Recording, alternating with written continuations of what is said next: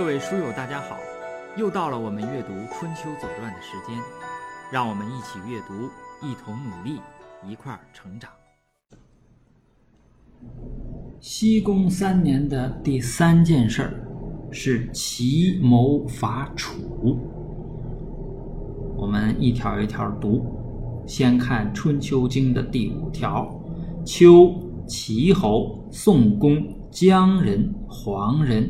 会于阳谷，《左传》的第二条对他进行了解释，说：“丘会于阳谷，谋伐楚也。”呃，很简单，就是齐侯、宋公，就是齐桓、宋桓啊，就有点像这美国和英国是吧？他他俩总在一起，同这个姜人和黄人就。在阳谷这个地方开会，这个地方在哪儿呢？这个地方在看地图啊，在鲁国和魏国、齐国交界的这个地方，在当时的呃济水，也就是今天的黄河的这个边上，阳谷。这个阳谷这个后来是县是吧？也非常有名。在这个《水浒》里边提到，是不是这个阳谷啊？我就不知道了啊。但总而言之，这个地方也很有名。他在这地方开会，呃，齐桓和宋桓在这个地方呢，应该是比较近啊。但是姜人、黄人，你看他仍然是说姜人、黄人，他给他俩降级了，就是在鲁国这个史官呢，给他俩因为这这两个小国在很远的地方。我们上次看到这个姜和黄，对吧？他在。楚国的这个势力范围内，那么显然是他们在这个地方开会，要商量这个如何去呃伐征伐这个楚国。楚国它在北扩嘛，已经接近中原了啊，而且它经常是在骚扰这个中原那个大国，也就是郑国啊。呃，这次会见呢，你说这次会议啊。鲁国没有参加，我们说西宫啊哈比较小，另外一个呢，呃，鲁国也不太稳定，啊，就是刚刚刚是刚稳定下来，估计是不知道什么原因他没有参加，所以说呢，经西宫三年的第六条就说了这件事，说东公子有如其利盟，这利叫邻也。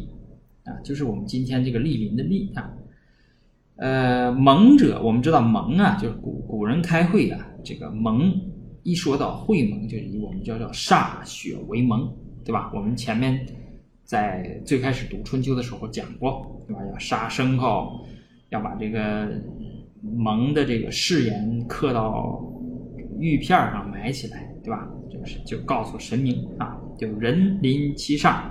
从我去者，出我之意，啊，这个故言王，嗯，比邻，这个是说什么呢？是说邻这个意思，就是呃利这个意思，就是公子有啊，这个去去什么呢？去这个参加这个会议。呃，《左传》对这件事情呢，呃。进行了解释。这《左传》西宫的第三条说：“齐侯为阳谷之会来寻盟，就齐桓公啊，因为这个鲁国没有参加这次会议，那么他就特意呢开完会就到鲁国去，呃，这个这来寻求这个这个盟会，就是当然就是来寻求一种这个支持吧。那么东公子有如其。”立盟，这冬天的时候，这个公子有，公子有应该是当时的这个执政啊，啊，他这个应该是鲁国实际的这个掌权者。西宫呢，应该是听他这个公子有的这个怎么说呢，摆布也好啊，还是什么，反正就是呃，听听，就公子有的分量很重，所以公子有到齐国去参加这个盟会啊，就是实际上呢，就是。这一经一传是说什么？是说鲁国也加入到了这个齐国的这次联盟。呃，然后后边这个事儿还没完，后边还有一条，就是呃，经呃西宫三年第七条，楚人伐郑，这个楚人这是非得要，他是非得要把这个郑拿下来不可啊，就是对中原国家的压迫是越来越紧了啊。呃，后边我们看是齐桓出手了啊，才把这个鲁楚国这个呃发展的这个势头遏制住。等这个齐桓去世的时候，齐国不行的时候呢，呃，楚国想又想向中原呃突破的时候呢，哎，晋国起来，晋文出来啊，他俩又打了一次大仗，又把楚国 打下去了。所以楚国一直到最后啊，到最后到啊，我们往后读就知道了啊，那个呃，这一飞冲天那个那个成语啊。呃，那时候得叫楚王了吧，是吧？这个他才起来啊，在春秋五霸他才出来。呃，这个传的西宫三年第四条，对这个这次楚国进攻郑国呢，这个进行了一个一次记载，说楚人伐郑，郑伯欲成，成是求和。这个郑伯应该是郑文公啊，郑文公呢这一辈子都是手熟两端，就是谁强我就跟谁啊。由于因为郑国他呃是一个弱国啊，在郑庄的时候比较强，然后他就怎么样了呢？他就这国家就陷入混乱了，停止发展。他这个停止发展的话呢，像齐国呀、晋国呀，还有楚国呀，在这个时间都发展起来了。等这个三个大国发展起来之后呢，郑国就夹在中间，啊，他就一直在受气。我们往后看，嗯，往后读这个历史呢，就知道，这个夹在大国中间这个小国啊，他这个生存也是比较艰难的啊，他总是被大国呢这个给牵制啊，被大国这个摆布，恐输不可。这个郑文公说：“哎呀，这他他总来打我，我就倒向楚国吧。”呃，他这有一个大臣叫孔叔，就说不行，他不同意，说齐方秦我，就是气得不祥。你看这个这古人是吧，非常节省啊，就是八个字：齐方秦我，方就是正在啊。用我们这个最常用的就是用英文来解释，叫什么？现在进行时。呃，齐国正在秦我秦呢，就是呃正在为我们这个勤劳的这个忙活呢啊，这这正在为我我们这个使劲呢。你看他又开会呀，又什么？气得你这个时候，如果你要是背叛他的话呢，这个是不祥，就是不会有好结果。如果你要是背叛这个齐国，向楚国求和，这个是不会有好结果的。这是就是齐楚这两个大国要开始掰手腕的了。那么夹在这两个大国之间的郑国，他就会面临着一个选择。那么这种选择呀，对内会造成国内族群的这种撕裂，对外呢？这个郑国他也是处在一种两难的处境，就是无论你得罪哪一方，你都要承受这种压力。就是怎么说呢？我记得就是呃学这个天体物理学的时候，就是说呃两个大的这个星体啊，这个中间如果夹着一个小的星体，比如两个大的行星啊，或者两个大的卫星中间如果有一个小的星体的话。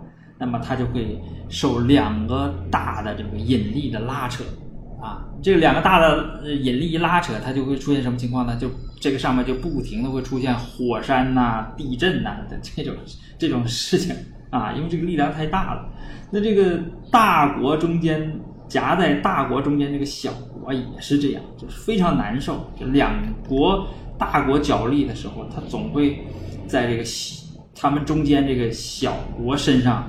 体现出来，所以这个压力也是比较大。所以郑国一直，你们我们往后读就发现，郑国一直都是这样，内部就是分成亲楚的、亲齐的，将来分成这个亲晋的、亲楚的，呃，他们互相斗，呃，对外呢，就是你你无论跟谁啊，就是倒向呃甲方也好，倒向乙方也好，你只要稍微一有表示，马上另外一方就来打你，郑国就是非常难受啊。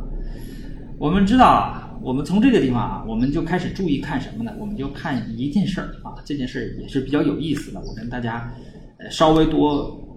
费两句话，就是大国之间的较量是错综复杂的，而且它的这个过程也是非常漫长的。这个古今呢都是同理。我们读的这段春秋时代呢，有齐楚之争，有齐晋之争啊，有晋楚之争，后边还有吴楚之争，都是长时间的这么一个过程。呃，我们说当今世界大国之间的这种竞争也是这样的。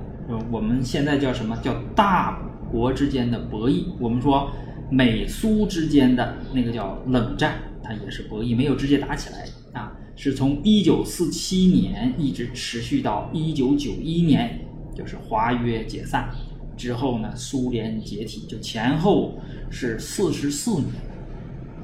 然后紧接着呢，就是美国和日本的这种经济的争端，他他那个呃一个阵营里的这个第一和第二啊，注意第一和第二，他也要开始打要争。那么他从一九六零年一直到一九八零年末，大概是三十年，对吧？好了，我们看现在，现在呢我就不说了，我这个水平。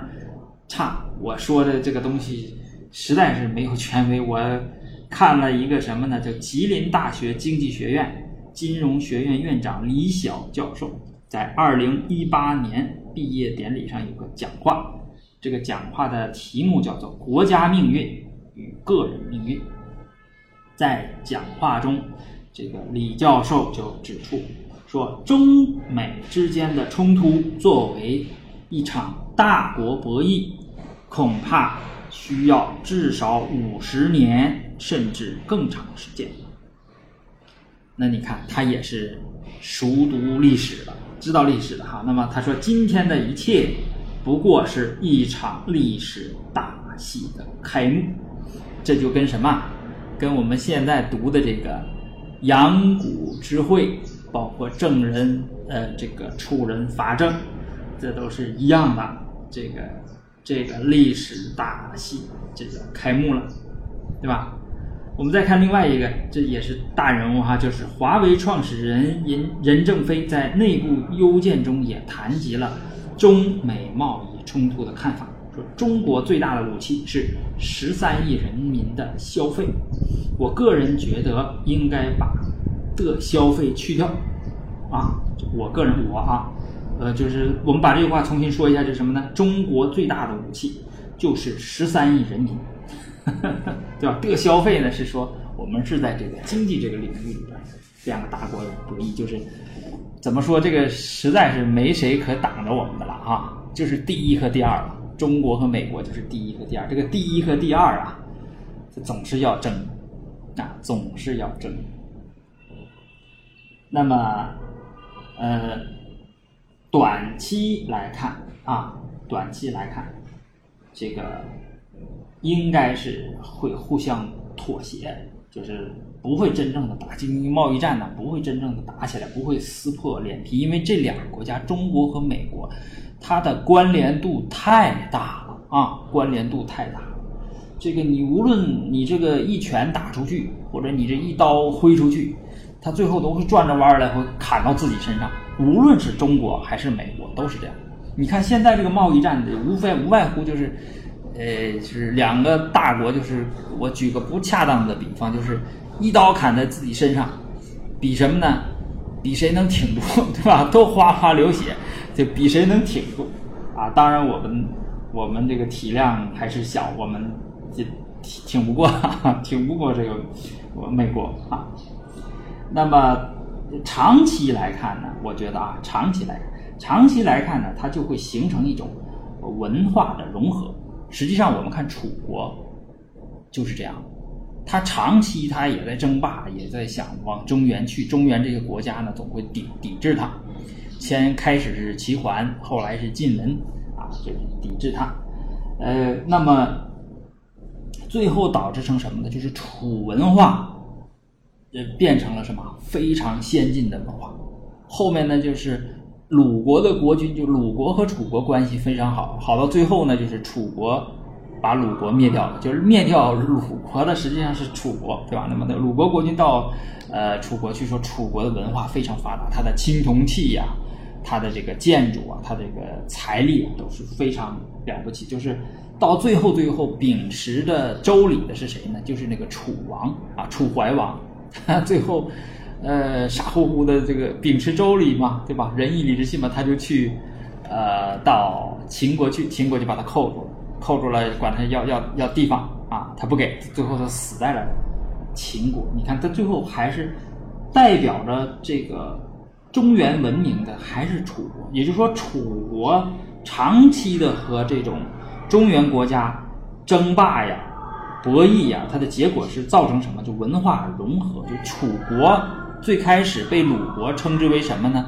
荆这样的国家，最后它代表了中华的这种文明的这种主主流啊。是后来我们不说，我们说汉朝的文化实际上主要的是这个楚文化。结束秦朝统治的还是楚人，对吧？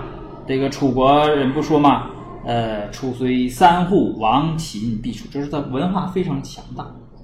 那么反过来，我觉得，呃，今天我们这个长期来看中美的这个这个博弈呢，我觉得最后会造成什么呢？会造成这种文化的融合。所以我预测呢，就是中国的这个传统文化。和西方的这种先进文化会融合成为一种新的文化，这种文化一定会在中国这个土地上或者中国的这个社会上被中国人给制造出来。那么中国也会像楚国那样，就是说会逐渐的、真正的融入到这个世界里，啊，融入到这个世界。呃，而且我觉得我从自己的直觉吧，因为我觉得我跟李教授没法比，人家是真正的学者，他是他手里掌握着大量的数据研究啊，我都没有，我只能说从呃直觉出发，我觉得不会像李晓教授说的那么长，我估计二十年左右呃就会见分晓啊，因为什么呢？因为我觉得就是中国人聪明啊，中国人有。这个智慧，所以我在最开始是要领着大家一起读《春秋》的时候，我就说《春秋》啊和这个时代和当今这个时代很像，非常像。呃，所以读读起来呢，有有有有这个有意思啊，有趣味。这个齐楚争霸的大幕，这是逐渐的拉开。那么。呃，如果感慨的说呢，我觉得就是我想起来这个晚唐的时候，有个诗人叫许浑，他写过一个诗，他在城，呃，这不是啊，在咸阳城东楼啊，这个面对着前面的渭水河啊，写过一首诗。这首诗我觉得非常有意思啊，符合我们今天这个呃齐楚。争霸这个大幕的拉开，也符合中美博弈的这个大幕的拉开，啊，我就念一下这个诗吧，啊，说一上高楼万里愁，蒹葭杨柳似汀洲，浮云初起日沉阁，山雨欲来风满楼。呃，他愁啊，他愁什么呢？呃，首先是想家啊，这个蒹葭是芦苇。杨柳呢？蒹葭杨柳就像他家乡的那个河一样，它是江南嘛。刚才我们说这个淮河、江南这个都是水乡嘛，水特别多。它就像它这个江南那个汀州，前面是渭河嘛。他站在城楼上，前面是渭河，看到芦苇、杨柳，是吧？最有名的这句就叫“浮云初起日沉阁，山雨欲来风满楼”。虽然是写景啊，但是实际上是他在抒发这个感慨。就是风云变幻，大唐这个大厦将倾这种历史的大潮啊，滚滚而来啊，这是真是哪个人呢？就是个人的力量都有限，都阻挡不住的啊！大潮汹涌，马上就来了，山雨欲来风满楼。呃，后半段这个鸟下绿芜秦苑西，蝉鸣黄叶汉宫秋。行人莫问当年事，故国东来渭水流啊！纵使是风云变幻，当你把时间跨度拉长，也不过就是逝者如斯，山高水远。好，今天就读到这里。